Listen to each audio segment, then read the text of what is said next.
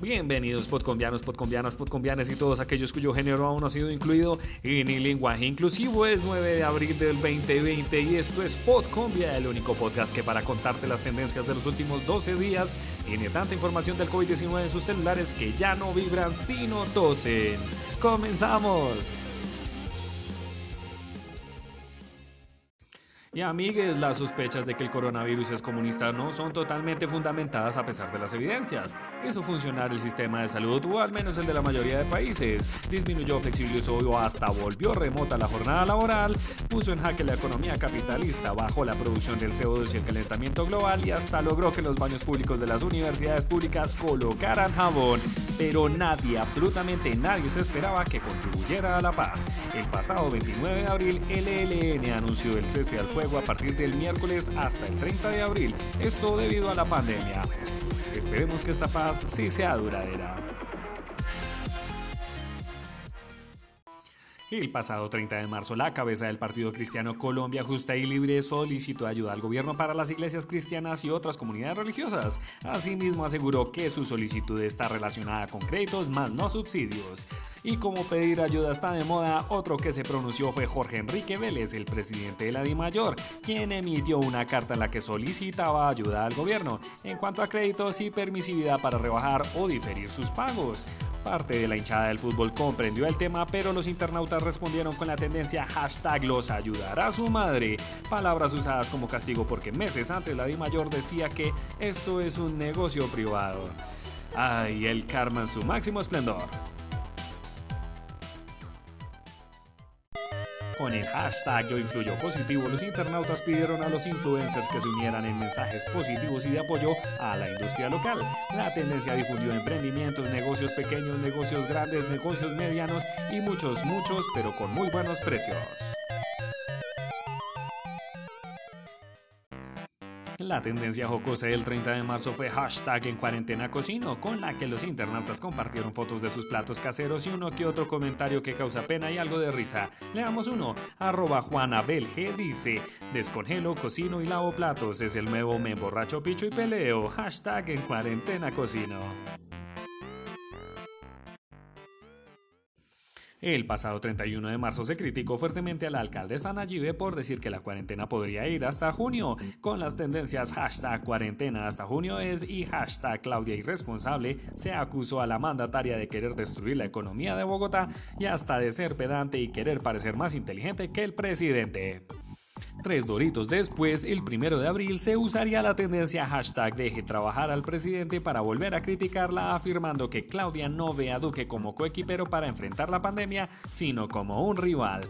La alcaldesa también fue protagonista de la tendencia hashtag Claudia Xenófoba, porque el 2 de abril manifestó su descontento por el poco apoyo económico que el gobierno le ha dado a la ciudad para cubrir la salud, jardín, escuela y alimentación de los niños y el empleo a las familias venezolanas. Claudia dijo, pedimos ayuda al gobierno nacional por cuarentena y salimos a beber. Al parecer las palabras de Nayib no gustaron mucho y ahora es centro de bodeguitas uribistas quienes tenemos la orden de colocar tendencias negativas cada dos días. La última fue hashtag los mandaderos de Claudia del 6 de abril, con la que se quiso atacar nuevamente a Noticias 1, alegando que el medio periodístico ataca a los ciudadanos que critican la gestión de Nayib por decir que es oportunista y que solo busca enfrentarse a Duque para ganar créditos políticos. Mientras Nayib seguía siendo atacada en redes, ella muy tranquila tuiteó que, ya que los congresistas no pudieron ponerse de acuerdo a trabajar, que se pongan a donar. Si cada uno aporta un mes de salario, le podemos dar un ingreso básico de 160 mil pesos a más de 40 mil familias. Comentarios aliados llovieron con la tendencia hashtag o trabajan o donan. Ya sea que nos guste o no, Nayib ha sido muy contundente en sus medidas. Un ejemplo fue el pasado miércoles cuando anunció que se establecería un pico y género a través del decreto 106 del 8 de abril. Hombres podrán salir en días impares mientras que las mujeres podrán hacerlo en días pares. La medida fue obviamente criticada por aquellos hipersensibles y otros cuyo género aún no ha sido incluido en el lenguaje inclusivo, aunque debe recordarse que para las personas transgénero el decreto dice que podrán salir dependiendo de cómo se identifiquen. Entonces ya saben amigues, de falda el día de par y de pantalón el día impar.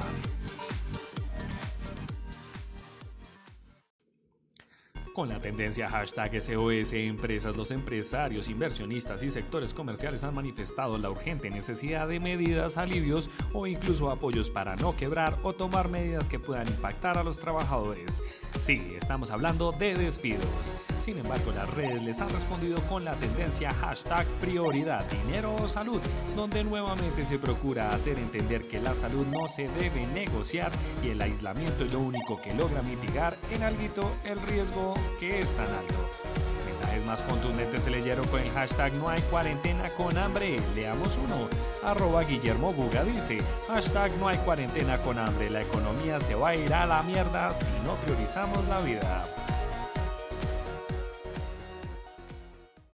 El pasado primero de abril, el senador Gustavo Petro fue tildado de populista otra vez, ya que en entrevista con Vicky Davila dio una buena lista de lo que debería hacerse en Colombia para afrontar la crisis y superarla. La tendencia fue hashtag Petro propone. Más tarde, el 4 de abril, las redes le preguntaron hashtag ¿Dónde está Petro? Con la tendencia especularon de si estaba en el país, de si se había quedado en Panamá o de si había viajado o de si estaba jugando parchís. ¿Qué creen ustedes amigos? ¿Estará lavándose las manos? El primero de abril también se supo que el periodista y columnista Daniel Coronel se retiraría de la revista Semana, no por decisión propia, sino por la de un mensaje de WhatsApp. Sí, señores, así tal cual como tu ex y el mío nos terminaron, a Coronel lo echaron por WhatsApp. Como apoyo al columnista, el columnista y youtuber Daniel Samper manifestó que también renunciaría a la revista. El tema no pasó desapercibido ya que obviamente se polarizó, allá que ambos periodistas tienen claras posturas antiuribistas y bueno, ya podrán imaginarse ustedes qué más se dijo. Mientras tanto, nosotros seguimos en casa. Mientras los colombianos usaban las tendencias hashtag bienvenido a abril y hashtag en abril espero para soñar con un mejor futuro y compartir ideas optimistas, los menos positivos usaban la tendencia hashtag me hace falta para extrañar lugares, comidas, eventos y hasta a Juan Mecánico y a Fernando Frenos. Por otro lado, los estudiantes universitarios se pronunciaron con las tendencias hashtag estudiar o comer, hashtag todos o ninguno y es, y hashtag estudiar sí, pero no así, ya que la educación virtual es un privilegio que se pueden dar las personas de clase alta, dado que costear internet y computador no es tan fácil como todos lo creemos empezar a trabajar, o al menos eso dicen, fueron los miembros del Senado quienes tuvieron su primera reunión virtual en la que propusieron sesionar de forma oficial y por medios virtuales. La tendencia hashtag Congreso Virtual sí o no se usó para hablar de si deberían trabajar o no estos vagos que siguen recibiendo todo su salario, no como aquellos que usaron la tendencia hashtag de plata para publicar fotos y hasta memes de cómo están aguantando la cuarentena sin tener ingresos o de cómo ya empezaron a considerarse webcamers. ¿Qué dicen ustedes, amigues? ¿Congreso por webcam? Y el pasado 2 de abril se propuso el hashtag aplauso a Duque lo merece, tendencia de obvio corte motosierrista, que fue respondida por el hashtag lo aplaudirá su madre, tendencia de obvio corte ferragamista. La polarización se sitió un ratico y también uno que otro aplauso en medio de la noche. Al final del día los que ni un aplauso recibieron fueron los que de verdad merecen nuestra admiración, respeto y ahora nuestra ayuda, los médicos. Con la tendencia hashtag ayudemos a los médicos se solicitó no solo acatar las medidas preventivas para no saturar los servicios médicos, sino también se recordaron las pésimas leyes que han devastado las prestaciones laborales del gremio, el funcionamiento del sistema de salud colombiano y obviamente... Ay, ¿Ya saben de qué estamos hablando? Pues sí, de la corrupción, aquella que mata más gente que el mismo coronavirus día a día al igual que nuestra criminalidad, misma de la cual habló el fiscal general de la Nación ante una propuesta de una excarcelación masiva que al parecer la presidencia iba a decretar para mandar a la casa a un grupito de internos. Pero la fiscalía informó que a cambio propondría establecimientos de reclusión temporal en lugar de la escarcelación. Esto pues, abro comillas, nuestra criminalidad es incluso más letal que el COVID-19 con la tendencia hashtag escarcelar presos es, ahí ya se imaginarán qué más se dijo. El fin de semana pasado las redes comenzaron a especular cuáles serían las medidas que tomaría el gobierno sobre la cuarentena, que para ese entonces ya parecía tener un fin. Con las tendencias hashtag flexibilizar el aislamiento es y hashtag no al aislamiento inteligente, se habló directamente de las propuestas de tener un aislamiento por turnitos y otra que hablaba de permitir salir solo a ciertos sectores laborales. Algo entre comillas inteligente. Leamos un comentario, arroba me dicen Wally dice, el único aislamiento inteligente fue el del man colombiano que se quedó en China. Polémica y memes, amigues, ideas volátiles que permanecieron hasta el lunes y posicionaron el hashtag inteligente renunciar para seguir mostrando lo incompetente que es nuestro presidente y la tendencia hashtag Uribe es pandemia para recordarnos lo que ya sabemos pero que todos quieren hacerse los no heterosexuales. Y la especulación siguió viva hasta el 8 de abril, cuando Duque confirmó que la cuarentena chan chan chan se extendería hasta el 27 de abril.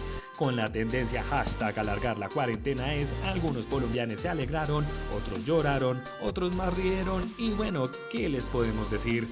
Mejor celebremos el hashtag Día Mundial de la Salud en las casitas y lavándonos las manitas.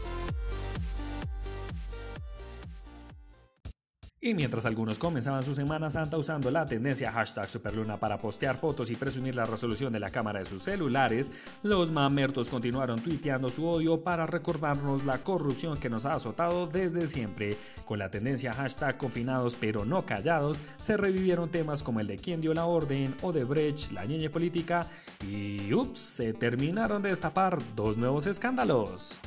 De primero tenemos la investigación periodística realizada por la Fundación Inside Crime que revela la identidad del narcotraficante colombiano conocido como Sebastián Colmenares, más conocido como Memo Fantasma, de la cual se habla de una presunta relación entre el individuo que identifican en el informe como Guillermo León Acevedo Giraldo y la empresa Hitos Urbanos, propiedad de Álvaro Rincón y su esposa, nada más y nada menos que la vicepresidente Marta Lucía Ramírez.